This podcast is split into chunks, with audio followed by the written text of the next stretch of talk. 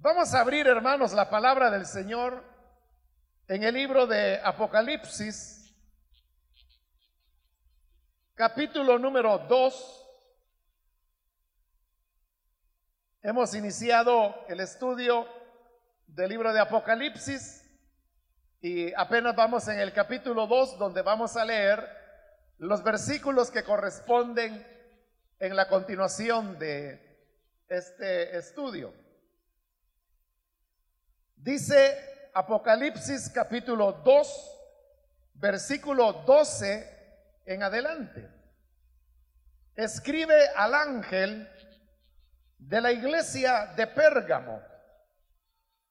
Esto dice el que tiene la aguda espada de dos filos. Sé dónde vives, ahí donde Satanás tiene su trono. Sin embargo, sigues fiel a mi nombre. No renegaste de tu fe en mí, ni siquiera en los días en que Antipas, mi testigo fiel, sufrió la muerte en esa ciudad donde vive Satanás. No obstante, tengo unas cuantas cosas en tu contra, que toleras allí a los que se aferran a la doctrina de Balaam, el que enseñó a Balac a poner tropiezos a los israelitas, incitándolos a comer alimentos sacrificados a los ídolos y a cometer inmoralidades sexuales. Toleras a sí mismo a los que sostienen la doctrina de los nicolaitas. Por lo tanto, arrepiéntete. De otra manera, iré pronto a ti para pelear contra ellos con la espada que sale de mi boca. El que tenga oídos, que oiga lo que el Espíritu dice a las iglesias. Al que salga vencedor, le daré del maná escondido y le daré también una piedrecita blanca en la que está escrito un nombre nuevo que solo conoce el que lo recibe. Amén. Hasta ahí dejamos la lectura. Pueden tomar sus asientos, por favor.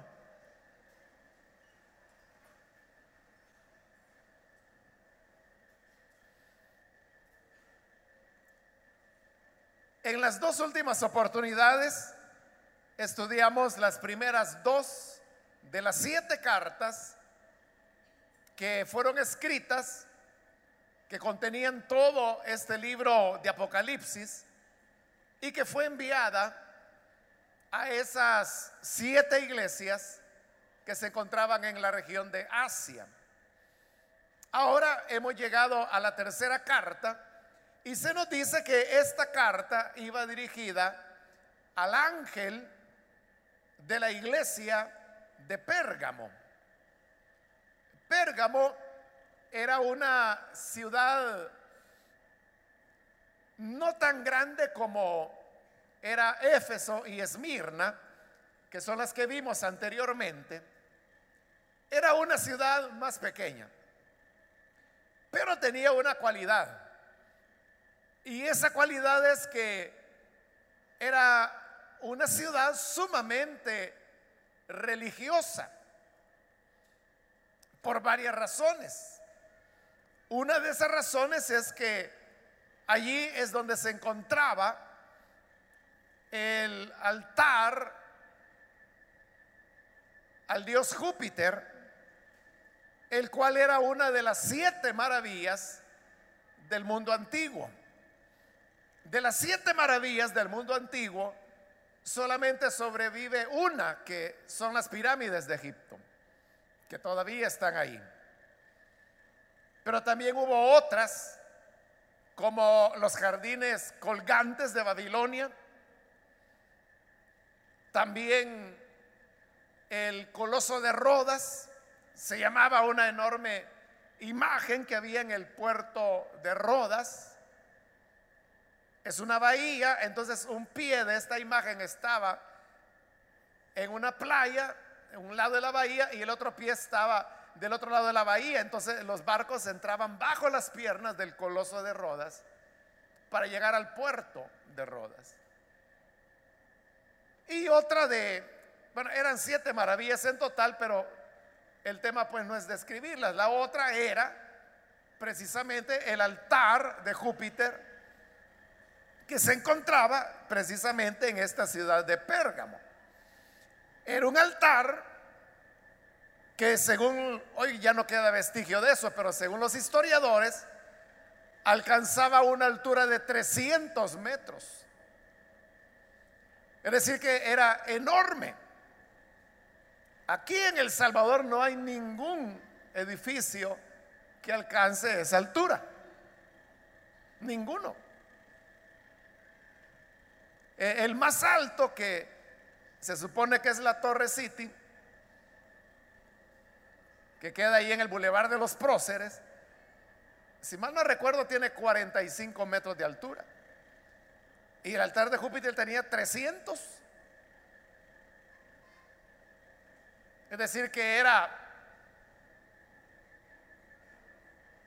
como unas seis veces más grande que eso. ¿no? Usted se puede imaginar las dimensiones. Pero no solamente tenían ellos el altar de Júpiter, sino que también en Pérgamo habían otros tipos de, de cultos, porque como eran paganos, ellos servían a varios dioses, y un culto importante que había en la época era el culto al dios Esculapio, se llamaba.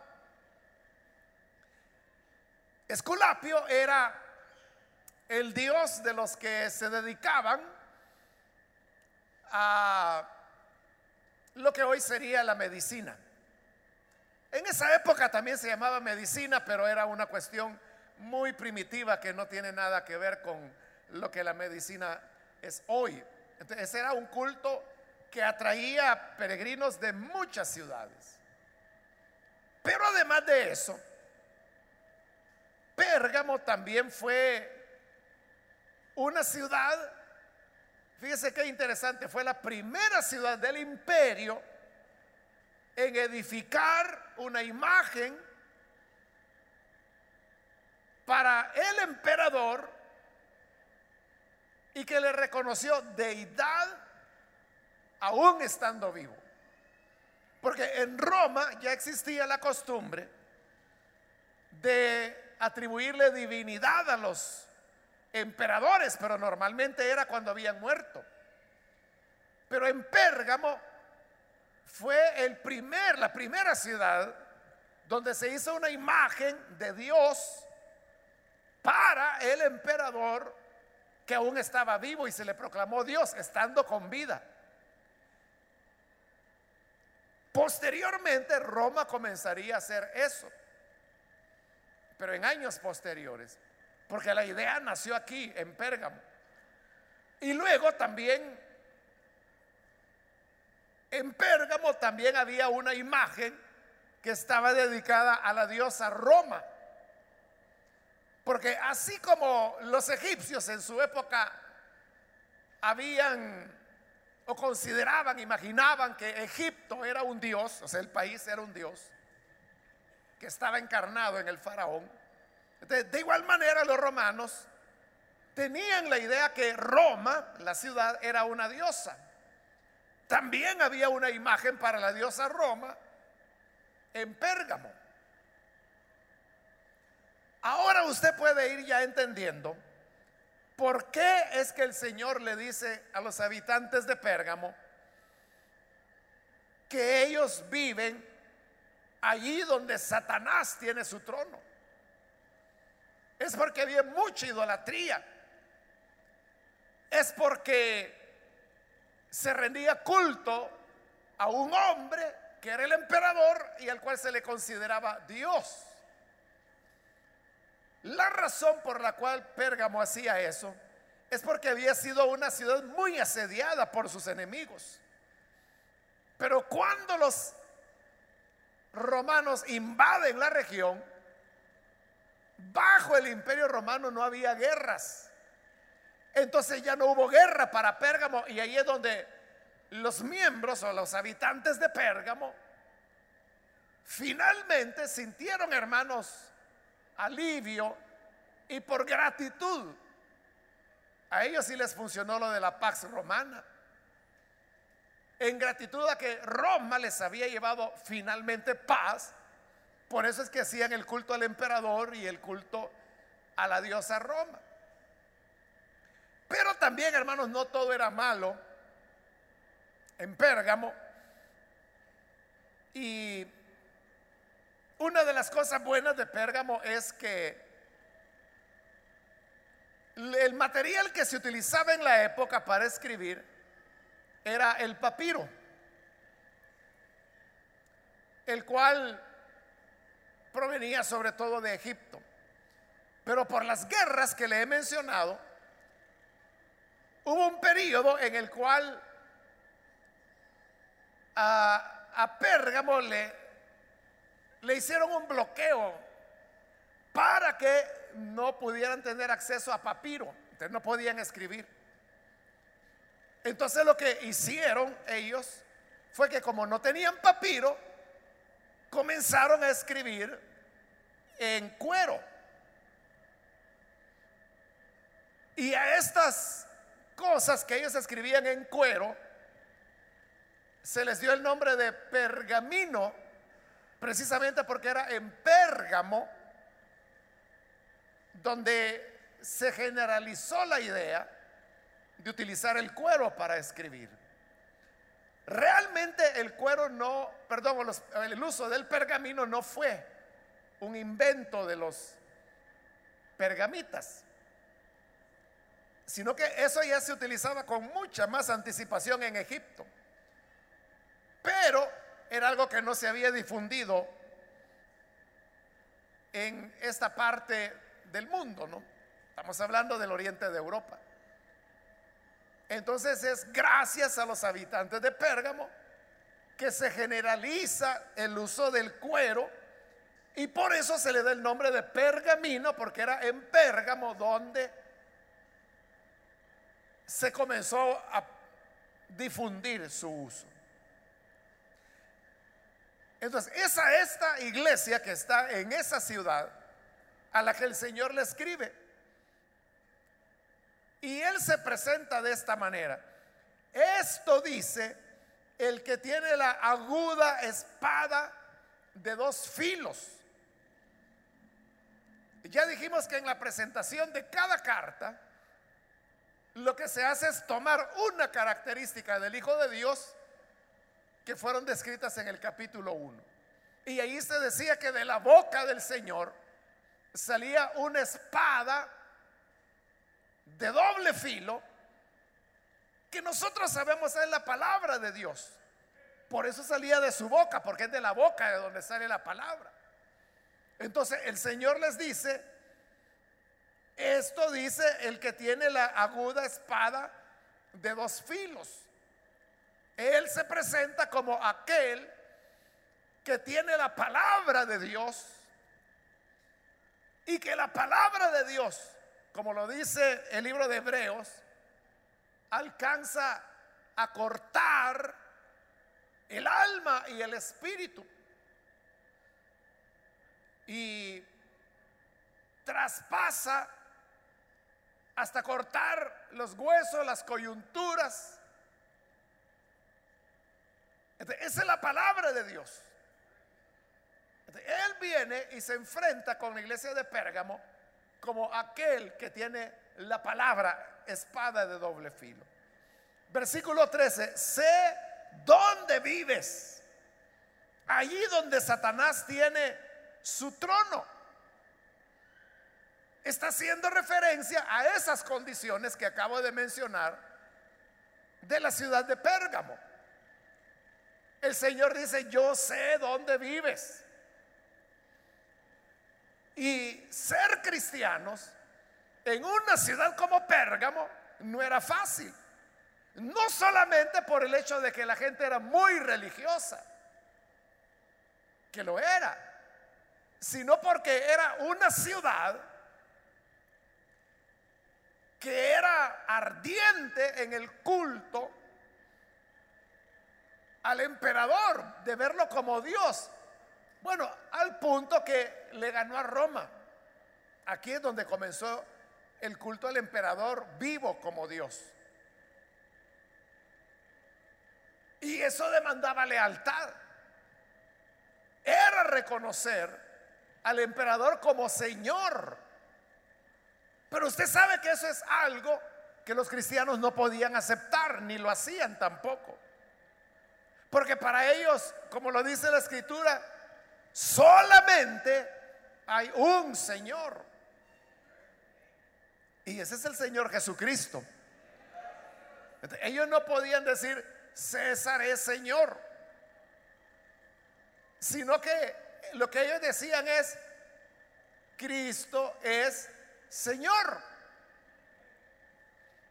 Y eso los convertía a ellos personas apátridas, como en gente de la cual cualquiera podía avergonzarse, lo despreciaban. No era fácil entonces ser creyente en una ciudad donde Satanás tenía su trono. Sin embargo, dice el mismo versículo 13, sigues fiel a mi nombre. No renegaste de tu fe en mí. Eso de renegar era, hermanos, la condición que se ponía a los creyentes para que no fueran a ser castigados. Te lo llevaban ante los altares, paganos obviamente. Entonces les decían, oigan, si ustedes no quieren sufrir las consecuencias, no quieren ser castigados por no adorar al emperador, tienen la oportunidad de adorarlo y lo que tienen que hacer es rechazar ese evangelio en el cual creen. Rechacen a ese tal Jesús que de todas maneras está muerto y adoren al emperador que está vivo. Pero dice el Señor, yo sé que tú no renegaste, no renegaste de tu fe en mí. Es decir, ellos se mantuvieron. Y ellos dijeron, no vamos a negar al Señor. Jamás vamos a doblar la rodilla ni vamos a ofrecer incienso en el altar del emperador, en el altar de la diosa Roma o en el gigantesco altar del dios Júpiter. Como se negaban a rechazar su fe, ellos eran castigados y en ese castigo algunas veces llegaban hasta la muerte y eso es lo que había ocurrido. Porque dicen, no renegaste de tu fe en mí, ni siquiera en los días en que Antipas, mi testigo fiel, sufrió la muerte en esa ciudad donde vive Satanás. Por no renegar de la fe del Evangelio, había personas como Antipas, que se menciona ahí, que había sido muerto por perseverar en la fidelidad al Señor. No se sabe, hermanos, quién fue este Antipas. O sea, lo único que sabemos de este Antipas es lo que este versículo dice. ¿De quién era Antipas? No sabemos. ¿Qué pasó con él? No sabemos. ¿De dónde era originario? No sabemos. ¿Cómo lo mataron? No sabemos. Solo sabemos que Antipas fue un testigo fiel y que por haber sido fiel sufrió la muerte en Pérgamo, en la ciudad donde vive Satanás. Pero a pesar que le habían dado muerte a Antipas, los creyentes continuaban siendo fieles al Señor. No renegaban del Evangelio. Ese, hermanos, es un ejemplo grande para cada uno de nosotros que nos enseña que tenemos que ser fieles al Señor bajo toda circunstancia. No podemos ser creyentes solo de los momentos alegres, de los momentos de victoria, de los momentos cuando nos elogian, cuando la gente dice, ah, usted es evangélico. Es un buen camino el que ha emprendido, lo felicito. Siga adelante. Ahí es fácil ser creyente. El problema es cuando el ser creyente nos pone en dificultades, no solo por razón del pecado, sino que porque cuando hay una sociedad organizada en torno, en ese caso, al culto del emperador, siempre el creyente va a encontrar choque. Y no es que al creyente le guste meterse en problemas, es que los problemas le buscan a él. Y le buscan porque él nunca iba a plegarse a reconocer que César es Señor. Si para ellos Jesús era Señor. Y eso les podía llevar hasta el martirio, como había ocurrido en el caso de Antipas. Hoy en día, hermanos, hay personas que se burlan de los creyentes, les ponen apodos, les dicen borregos, les dicen varias cosas ofensivas. Y eso pudiera afectar a algunos, a otros no. Pero eso yo diría, hermanos, que es algo que los creyentes en todas las épocas han enfrentado de una u otra manera. Pero en Pérgamo lo que ocurría no era solamente ese tema de la burla o de la tentación del pecado. Era que ellos estaban chocando con una manera de entender el mundo, porque ellos lo entendían que el Dios era el emperador y que Roma era una diosa. Más adelante vamos a ver en este libro de Apocalipsis que para Dios Roma es una Babilonia, no es una diosa. Y de la cual el Señor les dice, salid de ella, pueblo mío. No toquéis lo inmundo para que no vayas a ser participante de sus juicios. Las cosas a veces son más complejas porque se trata de toda una estructura de cómo el mundo funciona, de cómo las ciudades funcionan. Probablemente el creyente no va a tener problemas, es lo más seguro, por ser creyente, por ir a la iglesia, por leer la Biblia, ni siquiera por evangelizar. Pero el creyente adquiere problemas cuando vive con valores que son diferentes a los del mundo. Porque ahí sí se entra en choque. Piense usted en un empleo, comercio, almacén, oficina, en donde la gente se roba lo que puede. Y lo que no puede se la ingenia para robárselo. Pero luego usted llega y dice, bueno, como aquí de lo que se trata es quién es más vivo, voy a ver dónde meto la mano usted entra dentro del sistema. Pero el creyente que es llamado, la Biblia dice, el que robaba no robe más, sino trabaje, dice, para que tenga que compartir con los demás. El creyente se mueve en integridad y entonces no participa. Y como no participa, los demás lo ven como un peligro. Dice, este nos va a quemar. Este nos va a chillar delante del jefe. Este va a decir qué es lo que está pasando. Este ha de ser un soplón. Este comienzan a atacarlo, comienzan a aislarlo. Comienzan a ver la manera de deshacerse de él. Y ahí es donde el creyente comienza a sufrir el choque que hay entre vivir como cristiano, reconocer a Jesús como Señor, y eso lo hace diferente al mundo.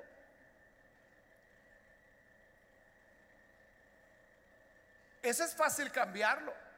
Porque si alguien ve que lo van presionando, presionando, presionando, podría renegar del Evangelio y decir, bueno Señor, tú sabes que yo no quería robar, pero me están presionando tanto que yo voy a perder mi trabajo y tú sabes que lo necesito. Así que, aunque sea un poquito, voy a agarrar. Ese se dio. Se rindió frente al sistema que lo presionaba y lo llevaba contra la pared para que hiciera lo malo. Es decir, allí donde Satanás tiene su trono, logró arrinconarlo, logró sacarlo de su esfera de obediencia a Dios. Pero eso no había ocurrido con la iglesia de Pérgamo, sino que seguía siendo fiel, no renegaba, renegaba de la fe, ni siquiera en esos días críticos cuando Antipas fue martirizado. Era una buena iglesia. Pero, dice el versículo 14, no obstante, tengo unas cuantas cosas en tu contra. Dios primero ha reconocido las cosas positivas que la iglesia de Pérgamo tenía. Pero le dice también, hay cosas de ti que no me parecen. ¿Y qué era lo que no le parecía? Dice, ¿qué toleras allí a los que se aferran a la doctrina de Balaam? El que enseñó a Balac a poner tropiezo a los israelitas incitándolos a comer alimentos sacrificados a los ídolos y a cometer inmoralidades sexuales. La historia de Balaam usted la puede encontrar en el libro de Números. Balaam era un profeta vendido. Había un rey que se llamaba Balac que sabía que el pueblo de Israel venía del desierto y venía contra él. Sabía que Israel había derrotado a varios reyes y él tenía miedo. Pero Balak era un rey inteligente y él dijo, bueno, estos pobres israelitas derrotaron a los otros reyes no por lo que ellos son, lo derrotaron por el Dios que tienen. Aquí el punto no es salir con armas contra ellos. Aquí es cómo impedir que su Dios los continúe defendiendo y protegiendo. Entonces le pareció a Balac que una manera de hacerlo era contratar a Balaam, que era un profeta de Dios también. Y dijo, mira, ven y maldice a este pueblo. Porque Balac dijo, si es maldecido este pueblo, por un profeta, ya lo derroté. Ahí lo voy a vencer. Porque Dios los habrá abandonado. Tres veces, usted conoce la historia, Balaam trató de maldecir a Israel, pero no pudo. Al contrario, cada vez que él iba a maldecir al pueblo de Israel, el Espíritu de Dios caía sobre él, lo tomaba y terminaba bendiciendo al pueblo de Israel y diciendo, cuán hermosas son tus tiendas. Y Balak se enojaba. Le decía, te estoy, te he traído para que maldigas, no para que bendigas. Si no los vas a maldecir, por lo menos no los bendigas. No pudo Balaam maldecirlos. Pero ahí viene la perversidad de Balaam. Entonces le dijo, mira, Rek Balak, tú te diste cuenta. Tres veces traté de maldecir a Israel y Dios no me dejó. Pero yo te puedo decir cómo tú puedes vencerlo. Y Balak dijo, ¿cómo? Es bien fácil, le dijo Balak. Tú tienes razón al pensar que es el Dios de Israel el que les da victoria. Porque eso era verdad. Pero tú puedes hacer que en lugar que su Dios los defienda y les dé la victoria, que más bien Él los mate, tú no vas a tener ni necesidad de levantar un alfiler contra ellos. Dios los va a matar. Claro, le digo Balak, sí, por eso te contraté, para que maldijeras. Pero tú a bendecir veniste. Entonces Balak le dice, no, no, es que hay otra manera. Y ahí es donde ocurre lo que dice el versículo.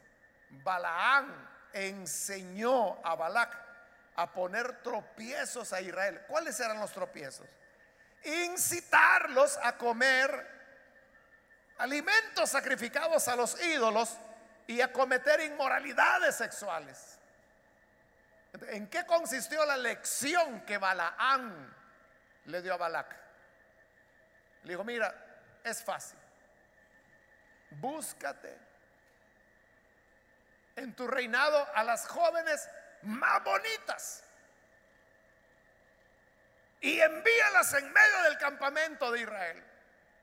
Cuando los israelitas las vean, se van a enamorar de ellas.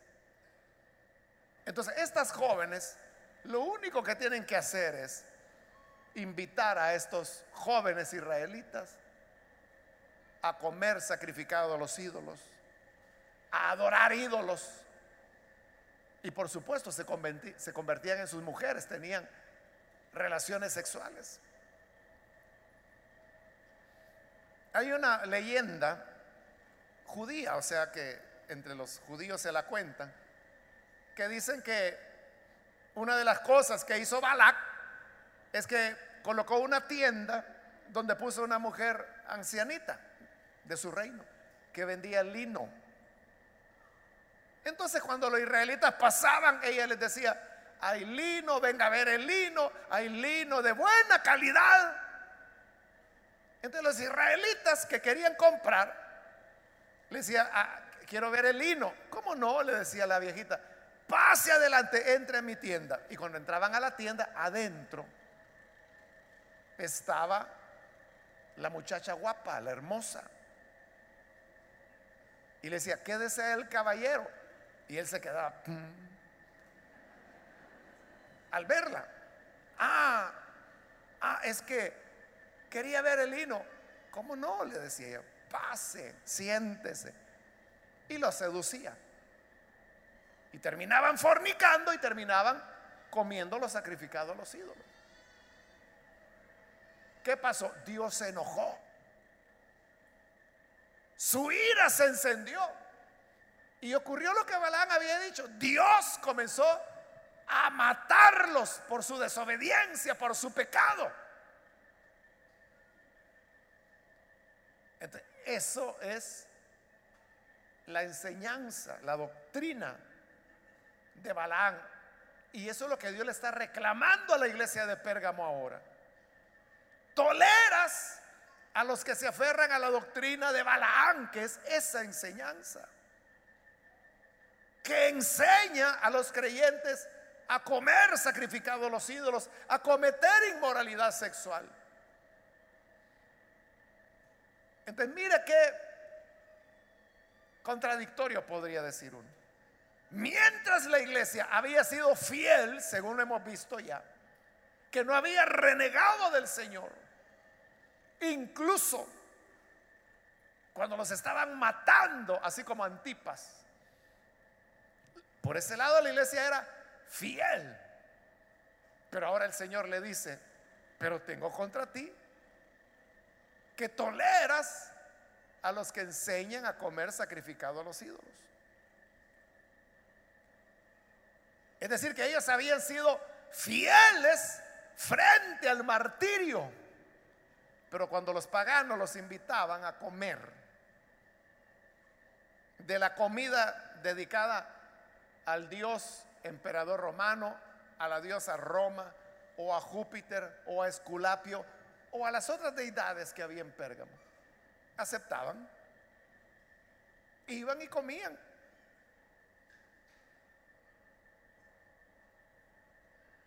Porque las comidas eran ofrecidas a algún dios.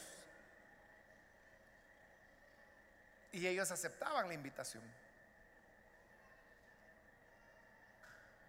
Y también dice que los invitaban a cometer inmoralidades sexuales, porque todos, todos los cultos paganos incluían la inmoralidad sexual.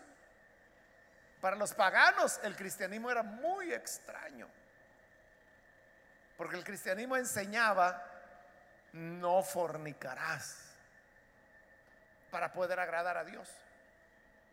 Y en su paganismo ellos pensaban que la manera de agradar a los dioses era haciendo orgías, cometiendo inmoralidad, y por eso habían las prostitutas sagradas que se llamaban, que se prostituían no por dinero, sino que por ofrecer un culto a los dioses paganos. Entonces, ellos estaban participando de esas cosas. Versículo 15, toleras a sí mismo a los que sostienen la doctrina de los nicolaitas. Ahí encontramos mencionados nuevamente a los nicolaitas, los cuales cuando aparecieron en la primera oportunidad, que fue en la carta a Éfeso, no nos quedó tiempo. Yo le dije, después va a aparecer y se lo voy a explicar. Pues ya apareció y se lo voy a explicar. En verdad nadie sabe exactamente quiénes eran los nicolaitas o qué enseñaban. Lo que hay es muchas opiniones.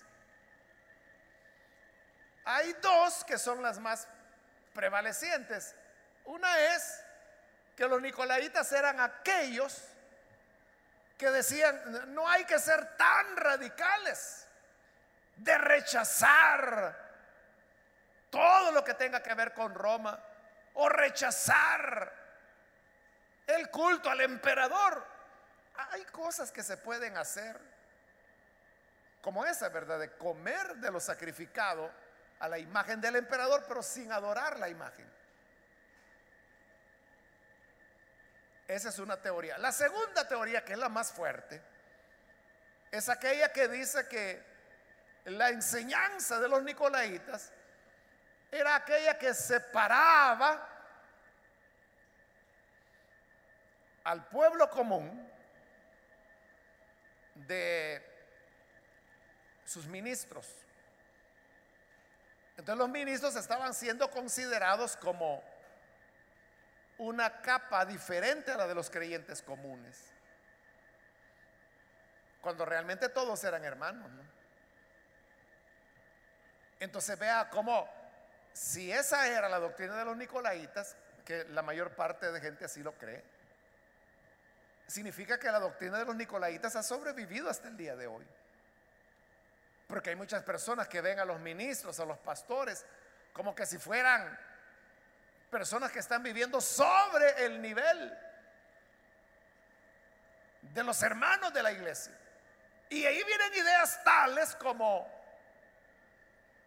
hermano, cuando se refieren al pastor o al evangelista o al maestro, le dice, hermano, hay ora por mí, porque a usted Dios lo oye. Ese es un insulto contra el sacrificio de Cristo. Dios le oye a usted igual que a cualquier ministro. No hay diferencia. No hay diferencia. O la gente que dice, mire, ore por tal persona que está enferma, porque el Señor le va a sanar. Y usted le puede decir, ¿y por qué no ora usted? Ah, no, es que usted es el pastor, en usted hay algo pero la Biblia no enseña eso. La Biblia lo que enseña es, estas señales seguirán a los pastores, dijo Marcos. No, ¿verdad? Estas señales seguirán a los que creen. Pondrán las manos sobre los enfermos y sanarán. No hay diferencia, es igual. Santiago dice, oren los unos por los otros para ser sanados. Yo no digo, hermano, que el pastor no pueda ir y orar por un enfermo. Lo que sí le digo es que esa oración que el pastor hará no tiene nada diferente a la oración que cualquier hermano pueda hacer. Entonces vea, hay algo de la doctrina nicolaíta todavía entre nosotros.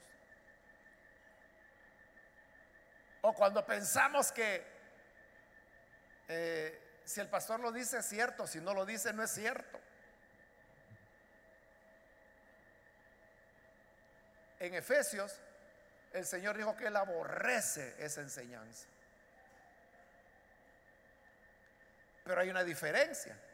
Y es que en Éfeso, el Señor le dice que aborreces las prácticas de los nicolaitas. En Éfeso aborrecían el nicolaísmo. Pero en Pérgamo dice, toleras a los nicolaitas. ¿Cuál es el problema de Pérgamo? El problema era que toleraba.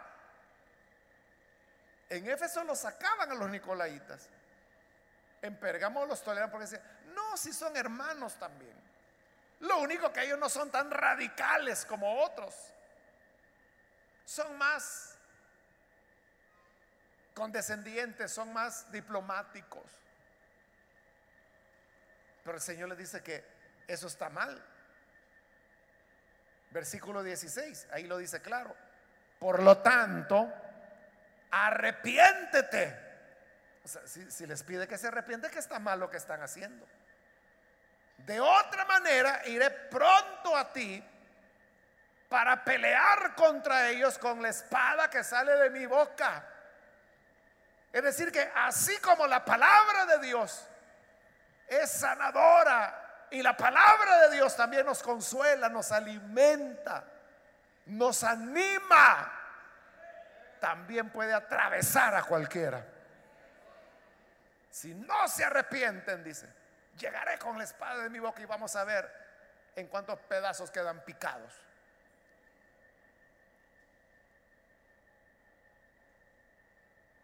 Entonces Pérgamo es una iglesia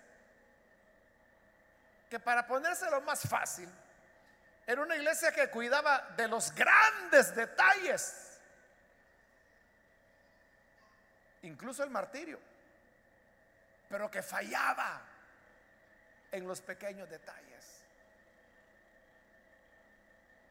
Cuando hablamos de integridad delante de Dios, integridad significa totalidad. Cuando en los depósitos de leche dice leche integral, significa que lo tiene todo que no la han descremado, que no le han quitado la grasa. O sea, está integral como sale de la vaca. La persona íntegra también es la que no le falta nada. Pero la integridad legítima o auténtica es la que hace honor a su nombre, es decir, que todas las áreas de la vida, todos los aspectos de la vida están bien. En los grandes detalles, como los que cuidaba Pérgamo, que dispuestos a ir al martirio, pero no iban a renegar de la fe. Pero en las pequeñas cosas, en los detalles, cuando el vecino llegaba y le mire, lo invito a comer y la comida era sacrificada o dedicada al emperador, a la diosa Roma, a Júpiter, a Esculapio, a cualquiera. Dice, bueno, es mi vecino, Yo no voy a ir a adorar la imagen, es solo una comida. Iban a comer. Entonces cuidaban los pequeños detalles. De eso nosotros tenemos que tener cuidado, hermanos. Nosotros somos los del invento de pecados grandes y pecados pequeños. Nosotros somos los del invento de mentiras blancas. Que uno dice, bueno, las mentiras blancas son aquellas que se hacen con buena intención. Toda mentira es pecado. Porque el diablo es mentiroso, padre de mentira. Él ha originado todas las mentiras que hay. No hay mentiras blancas, todas son negras, muy negras. integridad significa integridad en todo.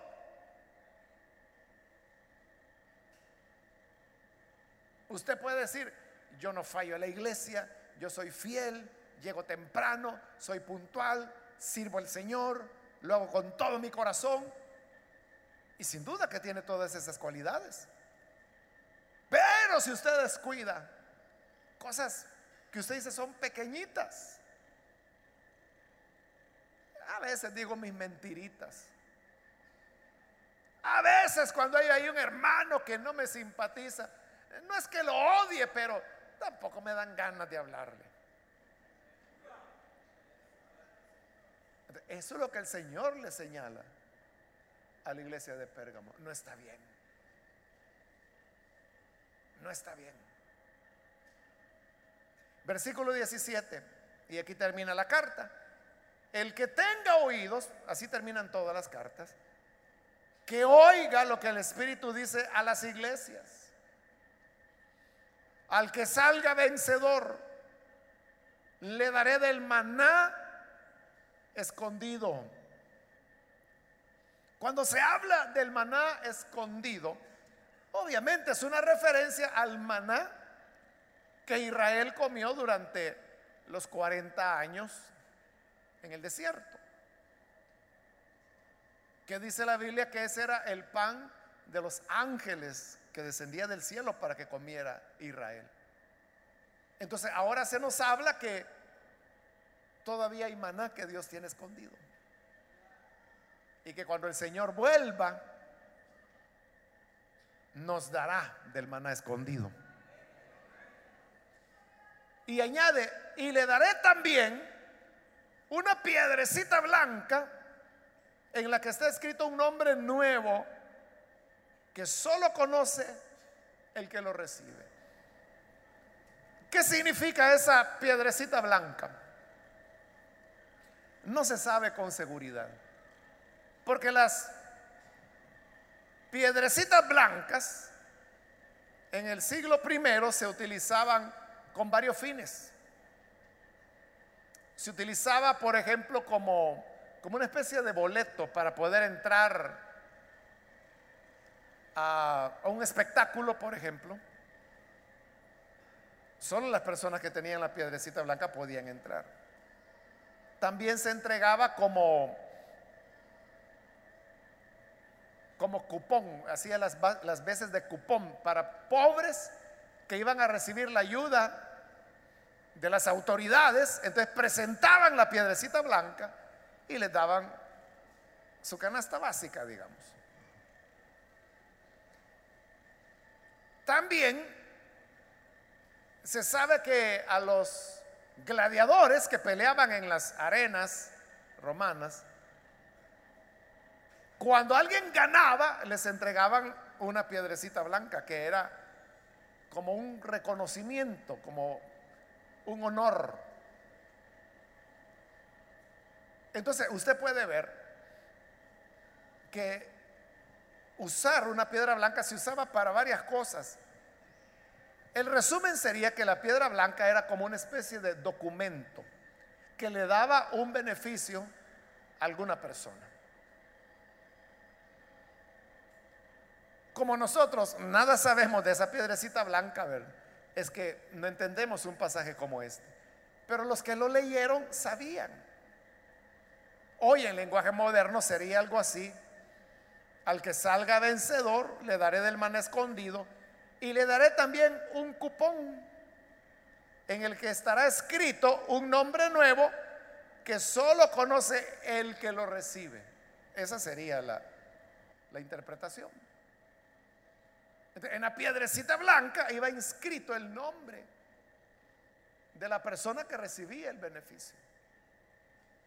Obviamente aquí el beneficio se trata de entrar en el reino eterno de nuestro Señor. lo que Él está ofreciendo con eso de la piedrecita blanca es como un salvoconducto, como un cupón que nos da derecho a ser parte del reino de Dios y recibir sus beneficios. El resumen es, si somos íntegros en todo, en todo, porque puede ser que usted dice, no, si yo no mato, pero si miente o si hace cosas incorrectas, dice, sí, yo en el negocio, yo le subo el precio, así como veo al cliente, así es el precio que le digo. Si yo lo veo que tiene sus fichitas, yo le digo el doble del precio. Pero si veo que es un pobrecito, le digo el precio de verdad. O sea, eso no es correcto, ¿no? Porque está mintiendo. Pero entonces integridad significa integridad en todo. Eso es lo que Dios está diciendo, que no le gusta. Aunque habían sufrido el martirio, pero le dice, no me gusta que si transiges, aceptas, flexibilizas en cosas pequeñas, pero que de pequeño en pequeño, de pequeño en pequeño, es como la gangrena que puede terminar matando a una persona. Así que cuidémonos de todo, hermanos, de todo, de todo aquello que a Dios no agrada, cuidémonos. Y Él nos dará del maná escondido y esa piedrita blanca con su nombre escrito que solo usted conocerá. Amén, gloria a Dios. Vamos a orar. Vamos a cerrar nuestros ojos. Antes de hacer la oración, yo quiero invitar a aquellos amigos o amigas que aún no han recibido al Señor Jesús como Salvador si este es su caso, yo quiero invitarle para que no vaya usted a desaprovechar la oportunidad y pueda recibir al Hijo de Dios. Si hay alguna persona que por primera vez necesita venir al buen Salvador, ahí en el lugar donde se encuentra, yo le invito, póngase en pie en señal que usted desea entregarse al Hijo de Dios y vamos a orar por usted. Si usted necesita recibir esa piedrita blanca, comer del maná escondido, la única manera es siendo correctos en todo, en todas las áreas de la vida. No solo en los grandes detalles, en los pequeños detalles también. ¿Quiere usted ahora entregar su vida al buen Salvador? Ahí donde está, póngase en pie, por favor. Vamos a orar por usted. ¿Hay alguna persona, algún amigo, amiga? Venga con toda confianza. Queremos orar por usted. Póngase en pie. Hoy es el día. Hoy es el momento cuando usted puede venir para creer en el buen Salvador. Póngase en pie. Acérquese. Cristo le espera con los brazos abiertos y Él le dará perdón y salvación.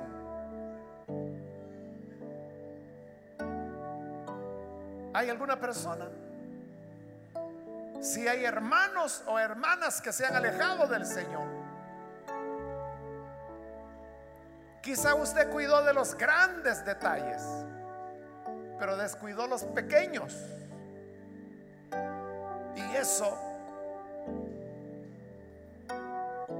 le llevó a fracasar. Pero hoy puede reconciliarse y comenzar de nuevo. Si alguien se reconcilia, póngase en pie. Venga, hermano o hermana, a reconciliarse con el Señor. Y oraremos por usted. ¿Hay alguna persona? Venga. Jesús le espera. Pasar el momento. Yo voy a finalizar esta invitación. Pero si hay alguien que necesita venir por primera vez o reconciliarse, le invito para que aproveche esta oportunidad. Póngase en pie. Y acérquese, esta es ya la última invitación que estoy haciendo. No la deje escapar.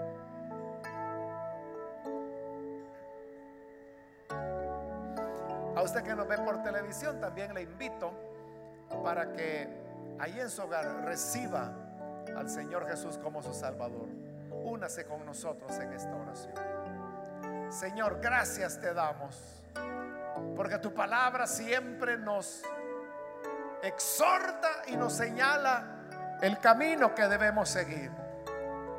Ella es la lámpara, lumbrera nuestros pies, lumbrera nuestro camino, que nos indica el camino a seguir.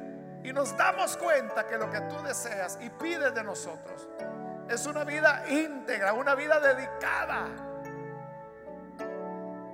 te ruego por las personas que a través de televisión o radio están abriendo sus corazones, creyendo en ti o rededicando sus vidas a tu santo evangelio. Gracias Señor, porque tú nos llamas a una dedicación completa, íntegra que sepamos responder a esa invitación, adorándote, amándote. En el nombre de Jesús, nuestro Señor, lo pedimos. Amén.